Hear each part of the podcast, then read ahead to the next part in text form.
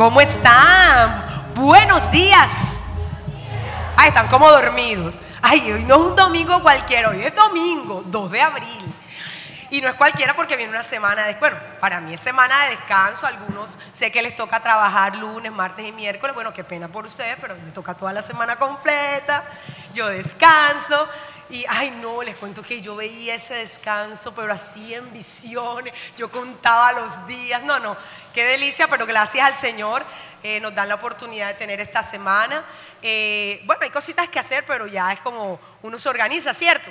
Listo, pero vamos a iniciar con ese lema, con ese eslogan que tenemos nosotros aquí. Vamos a ir con toda la potencia a decirlo y dice, yo nací para que ellos vean a Dios y disfrutar de una vida extraordinaria.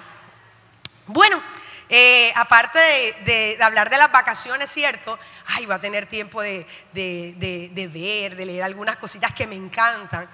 Y, un tema que a mí me fascina de aquí, yo no sé si los que me conocen saben o algunos sabrán, y hay un tema muy interesante que a mí me llama muchísimo la atención.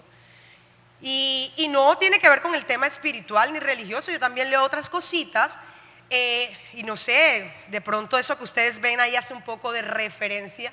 Y el tema, ya estarán pensando, esa mínima le gusta los reinados de belleza. No, no, no, no, no, no, no, no. Tiene nada que ver con reinados de belleza. Si hay una corona, sí, pero les confieso que un tema que me apasiona, los que pues son muy cercanos a mí saben que me gusta y es el tema acerca de la realeza, la monarquía. Usted me va a ver a mí feliz leyendo sobre todos estos reinos de británicos, españoles, de Mónaco. Uy, yo soy feliz leyendo eso. Ya conocen algo de mí, ya saben algo de mí.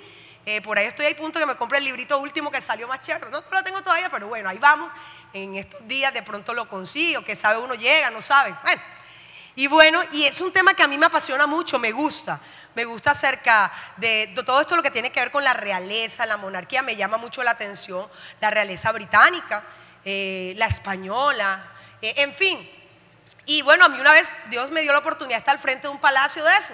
Y yo, oh, con la boca así, yo, ah, y yo me imaginaba saliendo la princesa, el rey por ahí, pero nada, no salieron, no, me, no asistieron a la cita. Y bueno, eh, en medio de eso he ido aprendiendo un poco acerca de todo lo que tiene que ver con las monarquías porque me llama la atención. Eh, aunque ustedes no crean, actualmente en el mundo hay 42 reinos monarcas, 42 monarquías. Lo que pasa es que las más conocidas obviamente son la española y la británica, son las que más se hablan. Y aunque ustedes no crean, la monarquía del Reino Unido no es la más poderosa. Como marca es la más rentable, pero la más poderosa hay más. Está la de Mónaco y hay una que está también junto a la de Mónaco, que es un nombre más extraño para decir, les confieso que duré toda la semana tratando de, de cómo es que se llama de pronunciar y se dice así, Liechtenstein. Eh, no me digan que lo repitan porque no lo voy a repetir. Y, y bueno, es una de las más poderosas porque ellos ejercen todo lo que es el poder político. el reinado de, británico simplemente es una figura, o sea, el rey, que en este momento, porque ya la reina no está, ellos simplemente figuran ahí, pero las decisiones las toma otro. Ay, qué belleza, ¿no? O sea que si se incendia la cosa, ya le echo la culpa a los parlamentarios, a los ministros, usted tuvo la culpa. Entonces, bueno, me llamó mucho la atención eso. Y, y ¿saben qué me llamó más la atención? Lo que pasa es que nosotros como latinos es muy difícil tener de pronto esa mentalidad y me encuentro con que hay una reina y hay duquesas latinas. Y yo, oh my God, hay esperanza. Y yo dije, bueno, hay esperanza. Imagínense que la, reina de, de, los Países Bajos es una argentina, Máxima de Holanda. Una mujer divina, una mona alta, hermosa. Y yo dije, oye, ¿cómo hizo ella para adecuarse a todo este protocolo? Porque el latino tiende a ser mucho más espontáneo. El europeo es un poco más tranquilo, más sobrio. Y yo decía, ¿y, te imaginas una duquesa cubana, panameña, venezolana? O sea, te lo imaginas, uno dice, wow, ¿cómo hacen eso? Pero bueno, todo eso es formación, ¿cierto? Bueno, en eso tú dirás, bueno, Grey, ¿tú para qué hablas? Tú como que sueñas mucho con el hecho de ser princesa. no, obviamente les voy a decir algo. Si es real que aquí en Latinoamérica o nosotros no tenemos cercano una monarquía o una realeza, Pero yo les digo algo, nosotros somos de familia real. Si usted no se lo cree, ya usted, pero yo se lo vengo a decir y a recordar. Y te lo voy a recordar porque bíblicamente el apóstol Pedro lo escribió. Y vamos a leer en primera de Pedro 2, 9.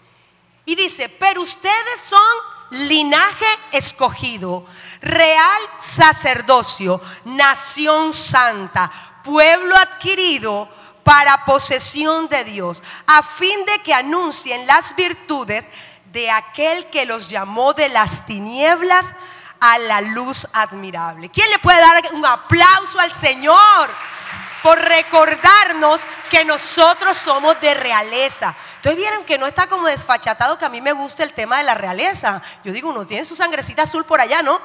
Entonces, miren, hay tres, cuatro aspectos muy importantes que el apóstol Pedro menciona aquí. Es uno, que somos linaje escogido.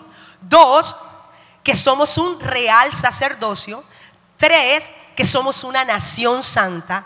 Y cuarto, que somos un pueblo adquirido por Dios. Yo leo esto y yo, wow, Señor, qué hermoso, ¿cierto? Cuando uno lee esto. Y las verdades importantes que hay en este, en este versículo nos dice de que Jesús llegó a la tierra a establecer un reino y a recordarnos que nosotros somos un real sacerdocio donde estemos. Ahora, esto nos da un privilegio como coherederos con Jesús de que no necesitamos intermediarios ante el Rey de Reyes, sino tenemos a Jesús que ha venido como Hijo amado aquí a la tierra. Ahora, yo creo que de pronto tú te estás haciendo la pregunta, la misma pregunta que me hice yo, y es, ¿qué debo hacer para establecer el reino de Dios en mi vida? Esa pregunta la voy a dejar ahí en el tintero. La idea que mientras desarrollo esta enseñanza, logremos contestar esa pregunta. Amén. Y para los que toman nota, para los que apuntan, que deberían ser todo, voy a pasar lista A, se van. El título de esta enseñanza es Una mente de reino. Anote ahí pues, una mente de reino. Y bueno, todo esto de la realeza, los que a mí me llama mucho la atención de todo lo que he ido viendo y leyendo, y resulta que esos chicos, cuando nacen en una cuna real o una monarquía, ellos son preparados desde pequeñito. Desde pequeñito para enfrentarse a una sociedad donde ellos tienen claro que tienen que actuar diferente frente a los que es el común de la sociedad. Ellos son instruidos con una mentalidad y una mentalidad de rey. Y primeramente lo que hoy te quiero enseñar es que debemos, para poder establecer el reino de Dios en nuestra vida, primeramente debemos tener una mentalidad de reino. Porque esta mentalidad de reino es la que te va a llevar a tener una vida consagrada. Entonces, conclusión, esto primero que vamos a aprender es mentalidad igual a vida consagrada. Mentalidad de reino igual a vida consagrada. Estaremos aprendiendo un poco acerca de esto. Y, créanme que todas estas familias reales que existen deben tener, pero bien claro, una mente real. Una mente de reino, porque es que es la única manera de creerse que pertenecen a la realeza. Eh, yo en estos últimos, en este último tiempo, Dios me ha permitido estar estudiando el libro de Daniel.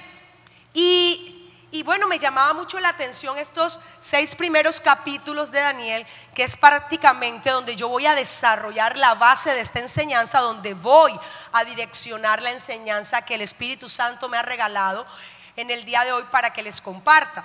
Yo les voy a hacer un breve resumen acerca de esto de Daniel, estos cinco primeros, seis primeros capítulos de Daniel. Voy a tratar en menos de cinco minutos resumirle estos cinco primeros porque me voy a fijar un poco en el sexto capítulo. Y bueno, van a estar muy atentos, van a estar así expectantes como cuando le están contando una historia. Y resulta que Daniel era un joven judío que llega a Babilonia eh, exiliado porque resulta que había un señor que medio tostadito, van a saber por qué era medio tostadito, rey Nabucodonosor, ha destruido a Jerusalén y él llega, muy joven, entre los 16, 17 años llega Daniel a la corte y llega a esa, e, esa, ciudad de Babilonia. Y resulta que en ese tiempo el rey se le aconteció y dijo, óyeme, yo necesito servidores aquí en el reino. Mira tú, ves y búscame a todos esos chicos judíos que vinieron, yo necesito que me los prepares, porque yo necesito que me vengan a servir. Yo me imagino todos esos chicos judíos con, con un pensamiento totalmente diferente, allá estaban todos haciendo todo, pero hubo un chico que se plantó y dijo, ok, yo voy a ir, yo me voy a preparar, pero así es, hay algo que yo les voy a pedir. Yo no me voy a contaminar con la comida del rey. Ah, bueno, listo. Problema le dijo, bueno, usted coma lo que quiera. Listo, él expresó, yo voy a comer legumbres, voy a comer esto y esto. Y tanto le sorprendía que todos esos que se comían esos banquetes tenían unas caritas largas, cambio este tenía una cara rozagante, este muchacho. Bueno, se, siguió la historia y el, rey comenzó a soñar, como todos soñamos. Y él un día soñó con una estatua grande. Y él dijo, bueno, ¿y quién me puede decir a mí qué significa esto? Ahí fue el justo momento que Dios usó a Daniel. Bueno, llamaron a Daniel. Le estoy resumiendo.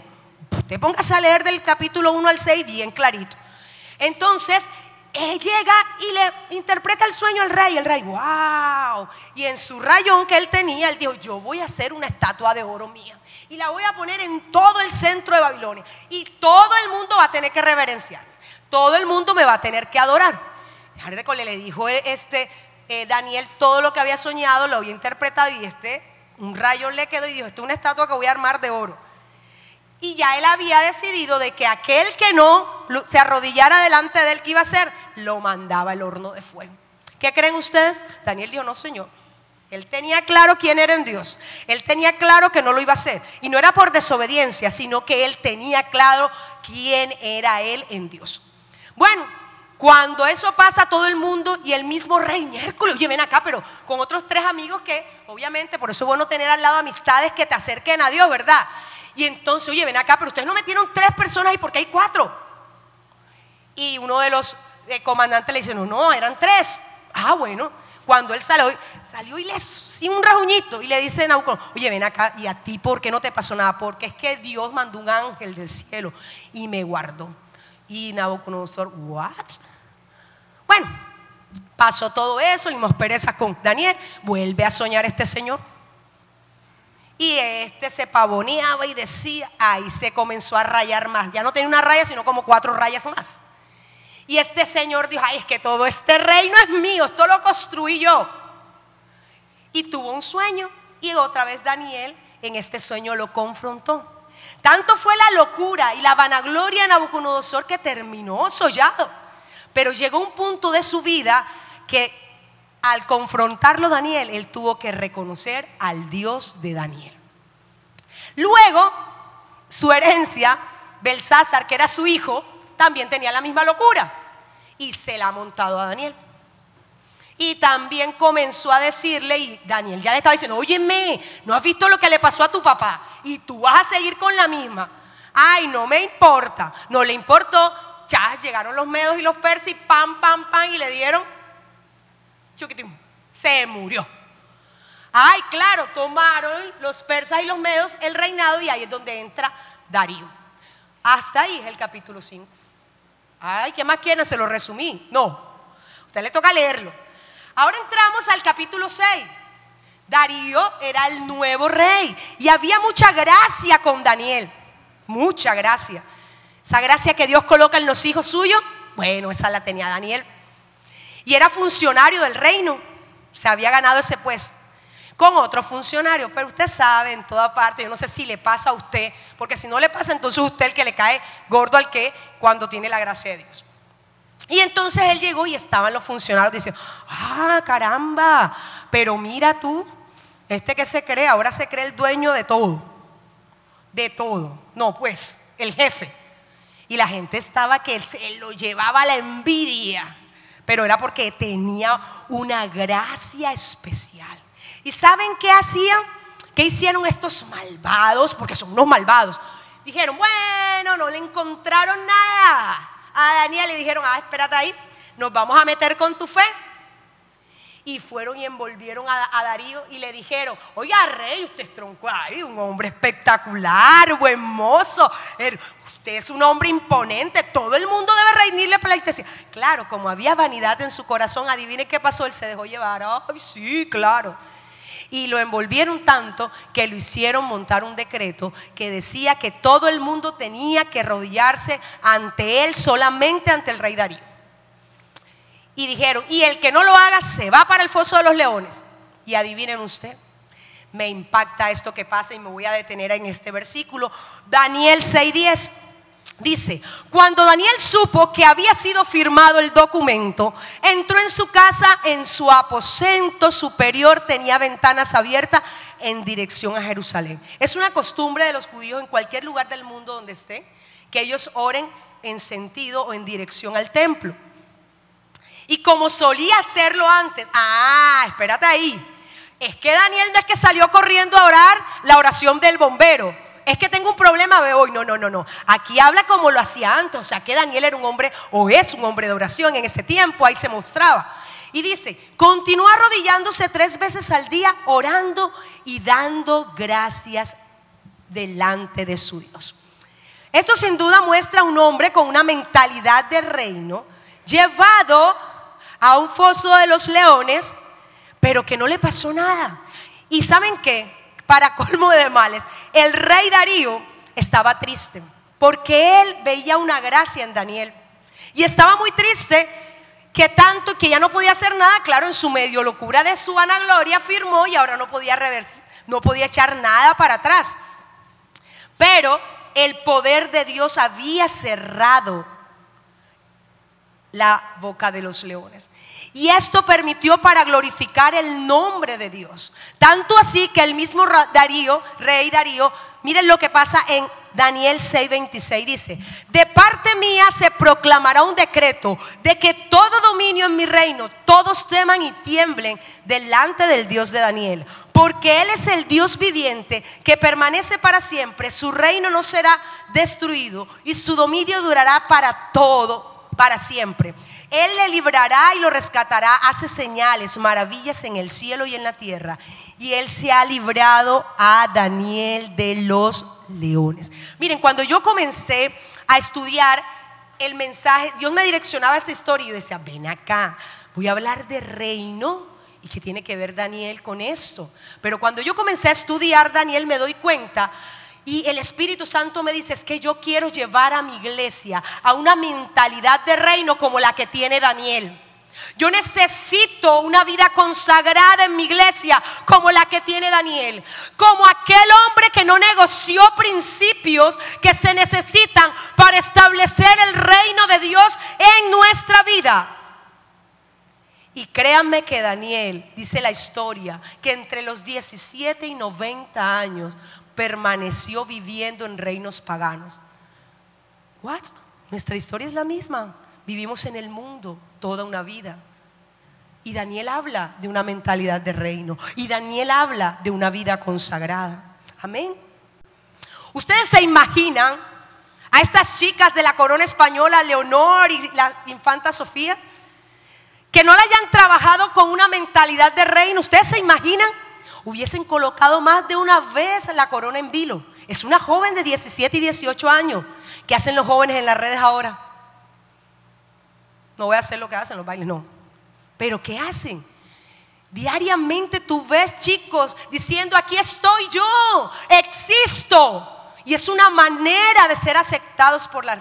Pero estas chicas fueron formadas, ellas no tienen, digamos, una red social, la tendrán también oculta, pero tienen claridad de que pertenecen a una corona y tienen que tener mentalidad de reino. Y la verdad que, que nosotros hemos sido llamados para establecer el reino de Dios aquí en la tierra. Nosotros hemos sido llamados para tener una mentalidad de reino. ¿Ahora entiendes tus luchas?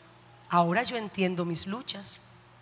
Ahora entiendes por qué la mente es el campo de batalla. Porque es que el enemigo no va a estar contento que pues, ay, que yo soy rey, yo soy princesa, yo soy del reinado. No, no, no. Él te va a hacer creer todo lo contrario. Él va a comenzar a batallar en tu mente para hacerte creer que tú no eres hijo de Dios, de que tú no perteneces a un reino celestial. Por eso las luchas que tienes hoy en día en tu mente, porque la oposición quiere que tú no establezcas el reino de Dios y que no tengas una vida consagrada. Por eso tus luchas mentales, tus luchas emocionales, por eso querer llevar el control de todo, por eso es que te enfrentas a situaciones adversas en el trabajo, en la casa, en la familia y pasas todo el día pensando quizás cosas negativas. Pero eso es lo que hace la oposición no quiere que se establezca el reino. Yo cuando veía esto yo dije, ah, pues ahí está. Por eso es que nuestra mente es el campo de batalla, porque ahí es donde se debe formar la mentalidad de que eres hija del rey o hijo del rey de reyes, que eres una nación santa, que eres linaje escogido, que eres real sacerdocio. Por eso la palabra dice que el reino lo arrebatan los valientes. Porque a la primera situación que nuestra mente nos gana, queremos dejar de establecer el reino en nuestra vida. Amén. Y yo viendo toda esta historia de Daniel y toda esta historia de las monarquías actuales y cómo tienen una mentalidad de reino, obviamente guardando las proporciones, el Espíritu Santo me lleva a una escena crucial. Y esa escena donde está Jesús al frente de Poncio Pilato. Y está en Juan 18, 33, 37. Escucha bien. Entonces Pilato volvió a entrar en el pretorio y llamó a Jesús y le dijo, ¿eres tú el rey de los judíos? Jesús le respondió, ¿dices tú esto por ti mismo o te lo han dicho otros por mí? Pilato le respondió, ¿soy yo acaso judío? Tu nación y los principales sacerdotes te han entregado a mí. ¿Qué has hecho? Respondió Jesús, mi reino no es de este mundo. Si mi reino fuera de este mundo, mis servidores pelearían para que yo no fuera entregado a los judíos. Pero mi reino no es de aquí. Le dijo entonces Pilato, ¿luego eres tú rey? Respondió Jesús, tú dices que yo soy rey. Yo para esto he nacido identidad. Y para esto he venido al mundo, propósito. Para dar testimonio de la verdad, misión. Y todo aquel que es de la verdad, oye mi voz. Esto fue la estocada final y la voy a leer nuevamente. Todo aquel que es de la verdad, oye mi voz.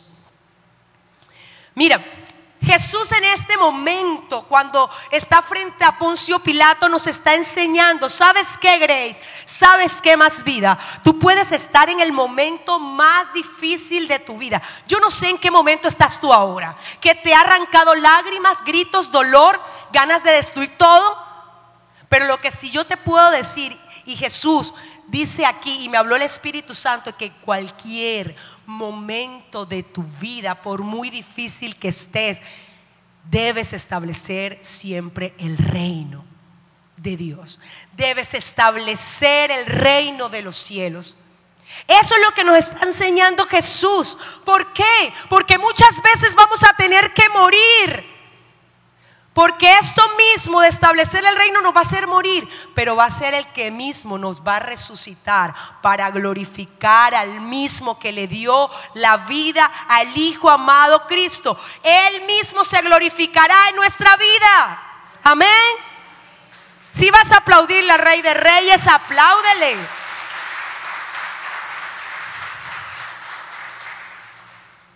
Mira, yo no sé en qué momento, como te dije ahorita, estás en tu vida.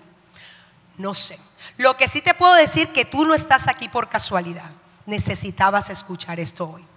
Necesitabas escuchar. No sé si tu óptica frente a las cosas de Dios te hacen tener una mentalidad de reino. Tú dices, uh, Pacho, yo aquí no tengo ninguna, pero ni por las curvas mentalidad de reino. Pero tranquilo, tranquilo, que tú estás aquí porque Dios te trajo para recordarte que eres linaje escogido, real sacerdocio, nación santa, pueblo adquirido. Amén. ¿Quién lo cree? Yo lo creo. Así es. Bueno, por otro lado, quería seguir contando acerca de lo que las familias reales tienen una cantidad de restricciones. Todo el mundo sabe, ¿no? Que no se puede pintar las uñas de color, que tienen que ser todas naturales, las princesas, tal, los labios, que el vestido tiene que ser así, que sí. En fin, viven con una cantidad de restricciones que uno a la final dice, oye, pero esta gente está como presos en su libertad, ¿no? Pero resulta que pertenecer a las monarquías le genera beneficio. Y unos beneficios que aunque ustedes no lo crean, les da la libertad de usarlo como gente de la realeza. O sea, tienen la tranquilidad de usar esos beneficios porque son personas de la realeza. Ahora, si hay que tener en cuenta que Daniel, un hombre con mentalidad de reino, también fue libre ¿De qué? Del horno de fuego. También fue libre de muchos reinados paganos y muchos reyes que se la enfocaron o enfilaron. Y también fue libre del foso de los leones. Aquí lo dice la palabra.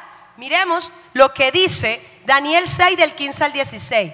Pero aquellos hombres urgían al rey diciendo, majestad, usted se imagina de esos, esas personas que uno tiene, a veces se tropiezan, que se la, oye, se le enfilan a uno. Y miren, estos hombres se le enfilaron a Daniel. ¿Sabe qué les, les generaba a ellos rabia? Que la palabra dice que Daniel tenía un espíritu extraordinario. Ese mismo espíritu está en ti, está en mí. Es la gracia de Dios y es el Espíritu Santo. Y muchas veces en los lugares donde trabajamos, donde vamos, en la universidad, mucha gente se tiene que preguntar, ¿qué tiene él? ¿Qué tiene ella? Y muchas veces eso genera lo mismo que generó en los funcionarios. Y mire lo que dice la palabra. Majestad, usted sabe que según la ley de los medos y los persas, las leyes tienen que firmar, normas firmadas por el rey, no pueden cambiar. Ya firmaste eso, figuró. Y el pobre rey estaba que lo remordía la conciencia. ¿Quién lo mandó a firmar, verdad? Dice, así que el rey les ordenó que trajeran a Daniel y lo metieran en el foso de los leones. El rey le dijo a Daniel, esto es espectacular. Así, como lo escucha, espectacular. Y dice, espero que tu Dios, a quien sirves con tanta devoción, te salve. El rey Darío muy en el fondo sabía quién era el Dios de Daniel. Pero como ya se encontraba maniatado, que no podía hacer nada, él expresa eso, pero a mí me habla eso de que muy internamente había una convicción acerca de quién era el Dios de Daniel. Y Daniel estaba en esa situación, ahora mismo, en esta situación que estaba Daniel, estamos nosotros. ¿Cuál es tu foso de los leones? ¿Mm? Yo sí sé cuál es el mío. Yo sí sé cuál es el foso, cuál es ese, ese momento en que yo me siento en ahí quizás de pronto con tristeza, como te puedes sentir tú. Pero recuerda que hizo Daniel. Daniel no fue donde el rey le dijo, oye, ven acá, ¿tú por qué firmaste eso, hombre? Tú eres, tú eres tremendo, tú y yo no es que somos buenos amigos y tal. Oye, tú y yo no es que somos bien, yo te caigo bien a ti, ¿cómo vas a firmar eso si tú sabes quién es mi Dios? Daniel no se puso en eso. Daniel fue a su cuarto, se arrodilló y oró. Y dice más adelante, Daniel 6, 19, 22 dice, a la mañana siguiente el rey se levantó, si supieran que el rey ni durmió. La conciencia no lo dejó dormir, estaba intranquilo. Y yo me imagino el rey, yo qué hice? Dios mío, ese muchachito lo van a enhuesar esos leones. Y dice que apenas salió el sol, se fue para el foso de los leones y cuando llegó al lugar gritó, Daniel. Yo me imagino la desesperación de ese hombre. Tú, tú eres servidor del Dios viviente, siempre estás a su servicio, como diciendo, hey, hey, lo que yo te dije, espero que te salve, te salvó. Y entonces dice, tu Dios pudo salvarte de los leones. Él no se esperaba que Daniel iba a responder. O quizás sí lo esperaba porque en el mismo afán él fue con la angustia y dijo, ay, este muchacho me van a echar el muerto a mí. Que no se haya muerto Dios.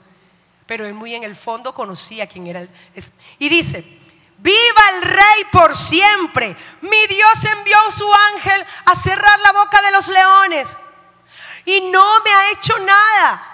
Y no me han hecho nada porque sabe que soy inocente y tampoco le he hecho a usted, majestad, ningún mal. Wow, yo pienso que ese señor descansó. un fresquito, así cuando te das un fresquito que tienes una situación y te dices. ¿y qué sucede ahí? Aquí va el segundo punto que quiero enseñarte en la mañana de hoy.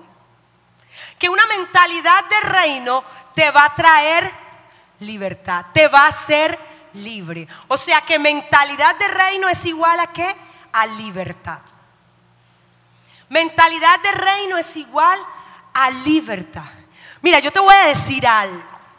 Si tú y yo no somos libres, no podremos establecer el reino de Dios en nuestra vida. ¿Sabes por qué? Porque nos la vamos a pasar peleando contra el mundo. Y este, ¿por qué hice esto? ¿Por qué me hizo lo otro? ¿Por qué esto? Porque vamos a tener, querer tener el control y solucionar las cosas que solo Dios puede solucionar. Vamos a querer tener el control de nuestras emociones, de nuestra casa, de nuestra finanza, de la parte laboral. Entonces, ¿qué va a generar eso en nuestra vida? Solo va a generar frustración.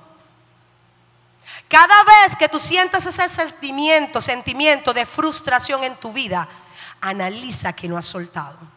Analiza que no has entregado. Entonces, para poder establecer el reino de Dios, la mentalidad de reino me va a traer qué? Libertad. Miren, yo se los hablo con conocimiento de causa. Esta mujer que ustedes ven aquí hablando, ha vivido un tiempo donde le ha tocado soltar cosas. Tiene una cantidad de cosas amarradas ahí, todavía hay algunas amarraditas pero le ha tocado soltar. ¿Y el soltar trae lágrimas? Sí. ¿Y el soltar trae dolor? Sí. ¿Trae tristeza? Sí. ¿Trae a veces sentimientos de frustración? Sí. Pero yo recuerdo que la palabra dice que hay uno que se compadece en medio de ese dolor, en medio de esa tristeza y es Cristo. Y yo me agarro de ahí y le digo, aquí estoy, Señor. No es fácil soltar. Ay, en las redes sociales, sí, yo suelto, yo suelto. Pero una cosa es soltar de palabra y una cosa es soltar de acción. Y es muy complejo, pero no, no imposible. Si Cristo está en tu vida, Él te ayudará a soltar hoy más vida. Escucha, esta palabra es para alguien en especial te ayudará a soltar todo aquello que ha traído tristeza, miedos, temores, dudas a tu vida. Si hoy estás viviendo un momento de impotencia, de frustración, porque alguien se ha levantado en contra tuya, porque alguien ha levantado falso testimonio en contra tuya, porque alguien te ha señalado de algo que tú no has hecho, porque alguien te ha rechazado. Déjame decirte que tienes abogado ante el Padre, que se compadece y que sabe que el dolor que estás sintiendo, Él lo va a transformar en alegría. Amén. Ahora, en esta semana, fue esas semanas no tan fáciles. Todos tenemos semanas difíciles, ¿cierto? Medio fáciles, no tan fáciles. Y, recuerdo que, bueno, en medio de cosas del colegio, de la universidad, el mensaje, en fin. Ay, de esos viernes que terminan con una sairecita en el pastel, ¿no? Y recuerdo que el viernes me pasó una situación. Miren, era tanta la rabia que yo tenía, tanta la molestia. de que yo estoy aquí por misericordia. Tenía mucha rabia. Y yo llegué a mi casa con esos sentimientos de impotencia que me produjo esa situación. Y yo me lo que me puse fue a llorar, pero a llorar atendido, atendido. Y yo lloraba y lloraba y lloraba. Y recuerdo que hablaba con una amiga y una amiga y me descargaba y yo lloraba y lloraba. Y en ese momento, en ese momento cuando tu mentalidad no es de reino, sino como de gamín, bueno, así. Yo en ese momento decía, yo uso una analogía muy chistosa, se la voy a, yo la tuve una vez que la dije acá, y yo quería coger esas personas, meterlas en una cápsula, lanzarlas al universo para que se estrellaran con el sol y se le calcinaran hasta los dientes. Grace, ¿tenías tanta rabia? yo sí. Y esa es una analogía que uso cuando tengo rabia. Pero ahora no tengo, ya, resucité eso. Y qué rabia tenía y lloraba. Y yo decía, no. Pero en un momento sentí al Espíritu Santo. Si contestas con esa rabia, vas a tener problemas y se van a generar contiendas. Respira profundo. conté hasta 10, no se me quitó conté hasta 20 tampoco, no sé, como en el 50 o el 60 que conté, se medio pasó. Y me dice, vas a contestar como una princesa. Y yo, ¿what? Le estoy diciendo como habló con el Señor. Yo no sé cómo usted habla con el Señor, con el Espíritu, pero yo hablo más o menos así. Y yo, ¿cómo? Pero ¿acaso las princesas no tienen también a veces mentalidad de gamincito así con rabia? Vas a contestar como una hija mía. Y vas a decir que no estás de acuerdo con eso y qué fue lo que te inquietó. Calmada, lo vas a hacer. Claro, yo conté otra vez, yo llegué como hasta el 100. Yo no sé hasta qué número llegué, pero logré estabilizarme. Y escribí. Cuando yo hice eso, yo dije, uff, sentí un alivio, una tranquilidad. Wow, libre soy.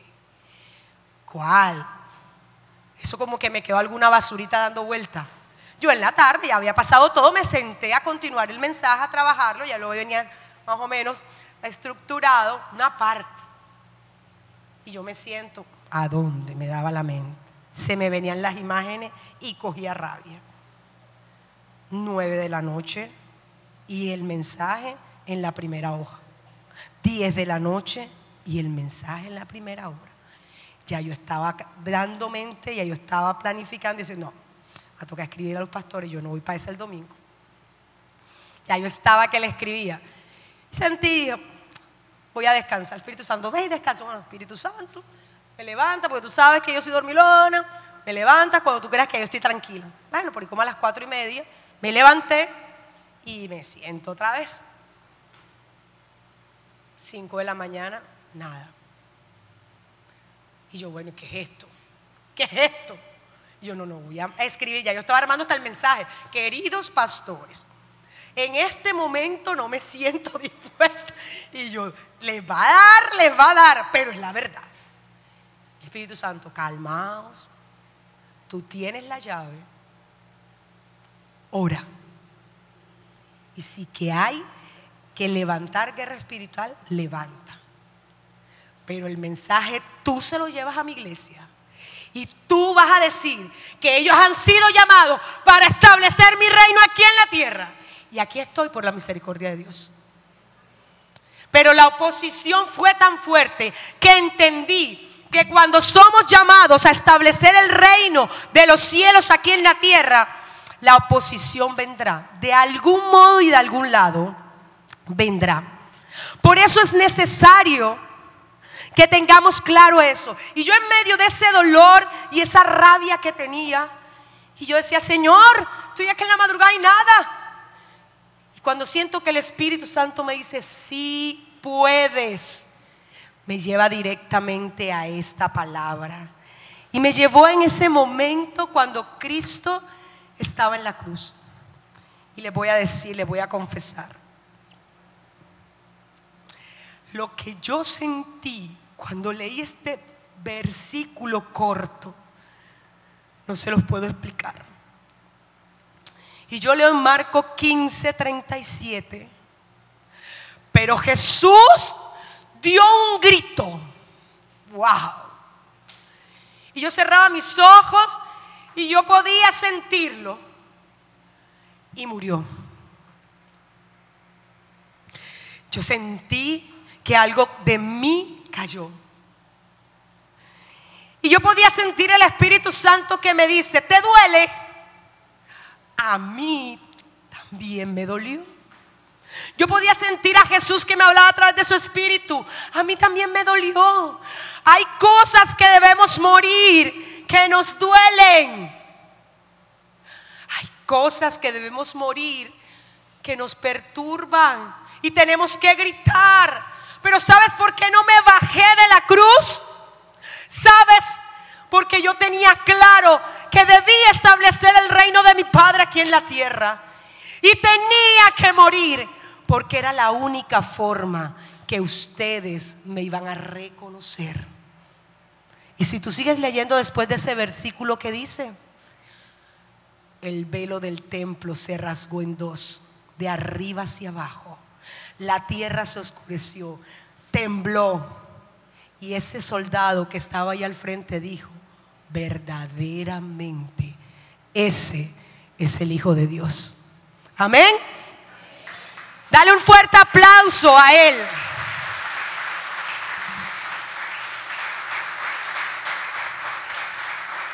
Y saben, fue como volver a conectarme a esa mentalidad de reino. Y yo dije, wow.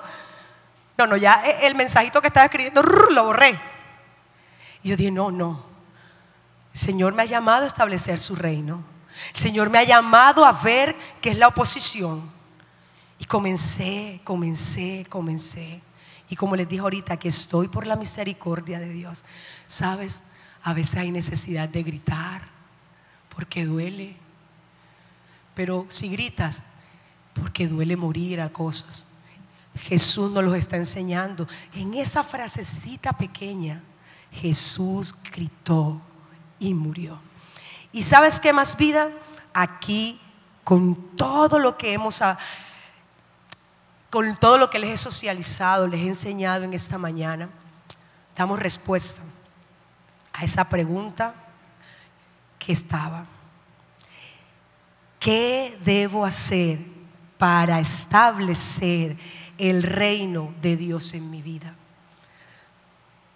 Tener una mentalidad de reino. Es precisamente en lo que tenemos que trabajar más vida. Tener una mentalidad del reino porque es la única forma que podamos tener una vida consagrada, que podamos ser libres teniendo una mentalidad de reino. O sea que la respuesta es clara. Grace, es que mi mentalidad vas a comenzar a trabajar en ella y vas a comenzar a creerte quién eres en Dios. Mira, hay que tener algo muy pendiente, algo siempre muy claro, y es que el reino de Dios hay que establecerlo en la tierra. Porque el reino de Dios se posee por la fe. Dice, bienaventurados los pobres de espíritu, porque de ellos será el reino de los cielos. El reino se busca más vida. Mas buscad primeramente el reino de Dios y su justicia y lo demás será añadido. Y el reino de Dios se recibe. De cierto os digo que el que no recibe el reino de Dios como un niño, no entrará en él. Algo tienes que llevarte hoy más vida. Si tú llegaste hoy domingo 2 de abril a este lugar, es porque a Dios le plació recordarte quién eres en Él. Colócate sobre tus pies y vamos a estar dándole gracias al Señor. Hoy tú te vas a ir convencido más vida de quién eres en Dios, de quién eres en Dios. Tú eres hijo amado, tú eres linaje escogido, tú eres nación santa, tú eres amado, tú eres perdonado, tú eres escogido. Recuerda, toda esa bulla que está en tu mente diciéndote no puedes, toda esa bulla que te ha querido anular, que dice no eres así, no sirves. Recuerda que tú eres amado, recuerda que has sido llamado para establecer el reino de Dios en la tierra. Mira, Jesús estaba a pocas horas de ser crucificado, pero él no olvidó la cruz, él no olvidó para qué fue llamado. Hoy el Señor te dice, recuerda para qué has sido llamado. Cierra tus ojos y permite al Espíritu Santo que ministre tu vida.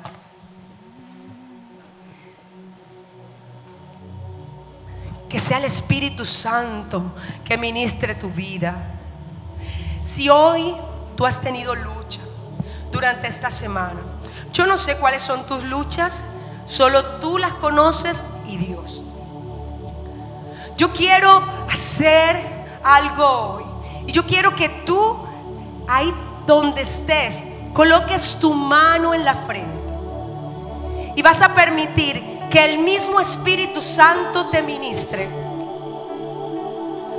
Que el mismo Espíritu Santo te convenza. Que el mismo Espíritu Santo te exhorte.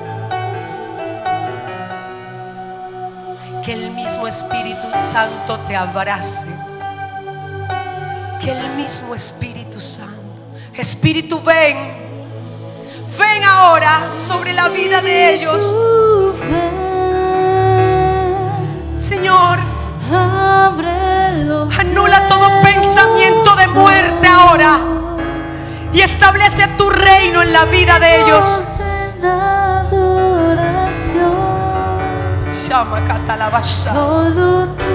Escucha, joven. Has pensado que la vida no tiene sentido porque no has tenido o no has alcanzado los sueños hoy.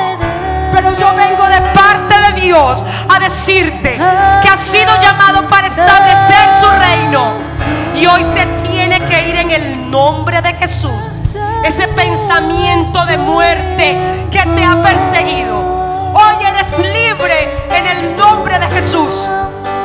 Sigue ministrando, Espíritu Santo. Llama aquí a Kenta la vasalla. Ven, Espíritu Santo.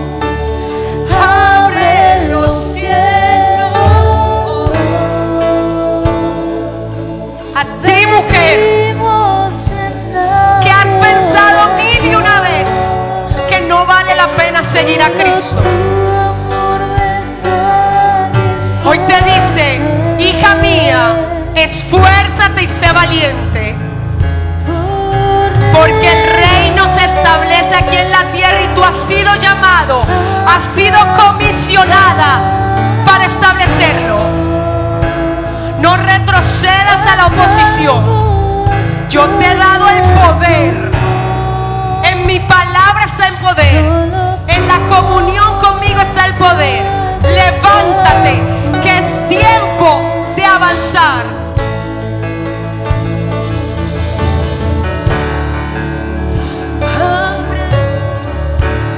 Espíritu Santo, llena más. Llena más. Llena más. Llama aquí a la Aquí hay un hombre. Hoy Dios te trajo, escucha. ¿Sabes por qué te trajo? Porque llevabas tiempo preguntándole a Él. ¿Y ahora qué? ¿Y ahora para dónde? ¿Y ahora cómo hago? Llama aquí a Kenta Vasaya. Hoy tu padre te dice, escucha bien, varón, yo tengo la respuesta y la provisión. Yo tengo la solución. Y verás en menos de lo que es espabilar lo que entregaré en tus manos. Solo tu amor